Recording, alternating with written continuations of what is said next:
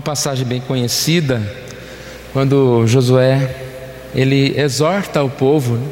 parece que ele quer deixar bem claro para aquelas pessoas que servir ao Senhor era um compromisso muito sério, não era simplesmente falar em servir ao Senhor. E esse compromisso precisava sim ser confirmado a partir de uma ação contínua de serviço ao Senhor. É, escolher e seguir no caminho de Jesus. O tema que quero trazer nessa manhã é exatamente sobre a duplicidade na qual muitas vezes nós vivemos. É muito difícil, né? Nós temos uma constância, ficarmos constantes em qualquer situação, qualquer coisa na vida. Começamos várias coisas e ter, terminamos ou não terminamos. É, muitas vezes assumimos certos compromissos, mas não o cumprimos até o fim. Sabemos que ninguém é perfeito, mas isso tudo tem um limite, né? Nós não podemos simplesmente ser aquele que só se dispõe a fazer alguma coisa, mas não concretiza. Conta-se que um milionário estava doente e o seu pastor foi visitá-lo e ele, naquele momento de quase morte, disse: Olha, se eu for curado, eu darei um milhão de dólares para a igreja. A hora da dor disse isso. Passado algum tempo, ele foi curado e o pastor foi visitá-lo. E o pastor lembrou né, da sua promessa. E ele olhou para o pastor e falou: Eu disse isso. Devia estar muito doente. Então, às vezes, nós somos assim, né? em um momento, quando a, a coisa espreme, aperta, tomamos algumas decisões, mas de repente os projetos são abandonados. A palavra de hoje para nós é exatamente a necessidade de refletirmos sobre os nossos projetos, sobre as coisas que nós estamos realmente propondo a fazer para o Senhor e até mesmo na nossa vida pessoal, né? Nós não podemos nos conformar com, com essa derrota do desistir das coisas, né? Ah, eu vou estudar e depois eu desisto. Eu vou trabalhar e depois eu desisto. Eu vou ser firme na igreja e depois eu desisto. A Bíblia diz que nós não devemos cansar de fazer o bem e o fazer o bem aplica em tudo que é bom, tudo aquilo que vai fazer nos crescer nos caminhos do Senhor.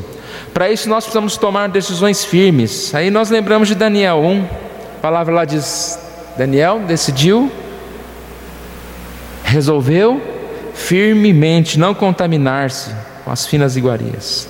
Então você percebe que ele tomou uma decisão, ele contou com a ajuda de Deus, mas ele não mediu os problemas, e sim ele partiu em rumo à decisão que ele havia tomado.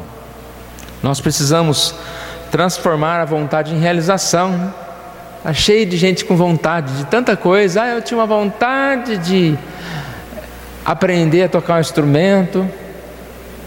Eu estou com uma vontade de fazer um bolo de fubá cremoso, mas faz acho que uns dois anos que eu estou com essa vontade de fazer. O que que falta? Farinha, leite de coco e algumas coisas e disposição para ir lá na cozinha, não é verdade? Quantas coisas você, você fica com a vontade de fazer, mas não faz. É, a decisão é um passo, passo importante, mas agir em torno dessa decisão é muito mais importante. Eu sempre lembro de uma frase que alguém me disse que era: não basta querer, ou querer querer, né? Você não pode simplesmente querer, você tem que querer mesmo aquilo, querer, querer e continuar. Uma história do menino que falando com seu pai perguntou para ele que tinha três rãs lá num, num, num tronco e uma delas decidiu saltar. Quantas ficaram no tronco? E o pai disse duas. E o menino, não, ficaram três. Uma decidiu saltar. Eu não disse que ela saltou. E nós estamos assim decidindo coisas, mas passa uma semana, parece que nós temos uma amnésia, né? Esquecemos aquilo que decidimos. Quantas vezes isso acontece na igreja, né? Nós reunimos ah, algumas diretorias, decidimos um monte de coisa e esquecemos. Resolvemos fazer certas coisas. Então, na, na nossa vida, é, não é fazer uma multidão de coisas, não é ser aquele ocupadíssimo, mas é começar fazendo uma coisinha aqui, outra ali, mas começando e terminando. E sabendo que nós podemos sim servir na obra de Deus, nós precisamos participar. Nós estamos nesse mundo para trabalhar, para servir a Deus. Até mesmo Jesus, Marcos 10, 45 diz que nem mesmo o filho do homem veio para ser servido, mas para servir e dar sua vida em resgate por muitos. Então é isso, irmãos. Nós temos que tomar cuidado com as nossas decisões. E Josué diz: Temei ao Senhor, no versículo 14. Serviu com integridade e com fidelidade. Escolhei hoje a quem sirvais. Eu e minha casa serviremos ao Senhor. Não é simplesmente escolher, é escolhe, você quer Deus, é fácil, né? eu quero é Deus, eu quero é Deus. É fácil cantar isso, é fácil falar isso. Mas aqui diz: temei ao Senhor, servir com integridade e com fidelidade. Quando eles falaram, não, serviremos ao Senhor, Josué termina no versículo 22 dizendo: Sois testemunhas contra vós mesmos. Ou seja, quem escolhe o Senhor, ele é testemunha da decisão que ele tomou. Se ele não servir, se ele não continuar no caminho do Senhor, ele é testemunha de que ele disse que iria servir ao Senhor e não serviu.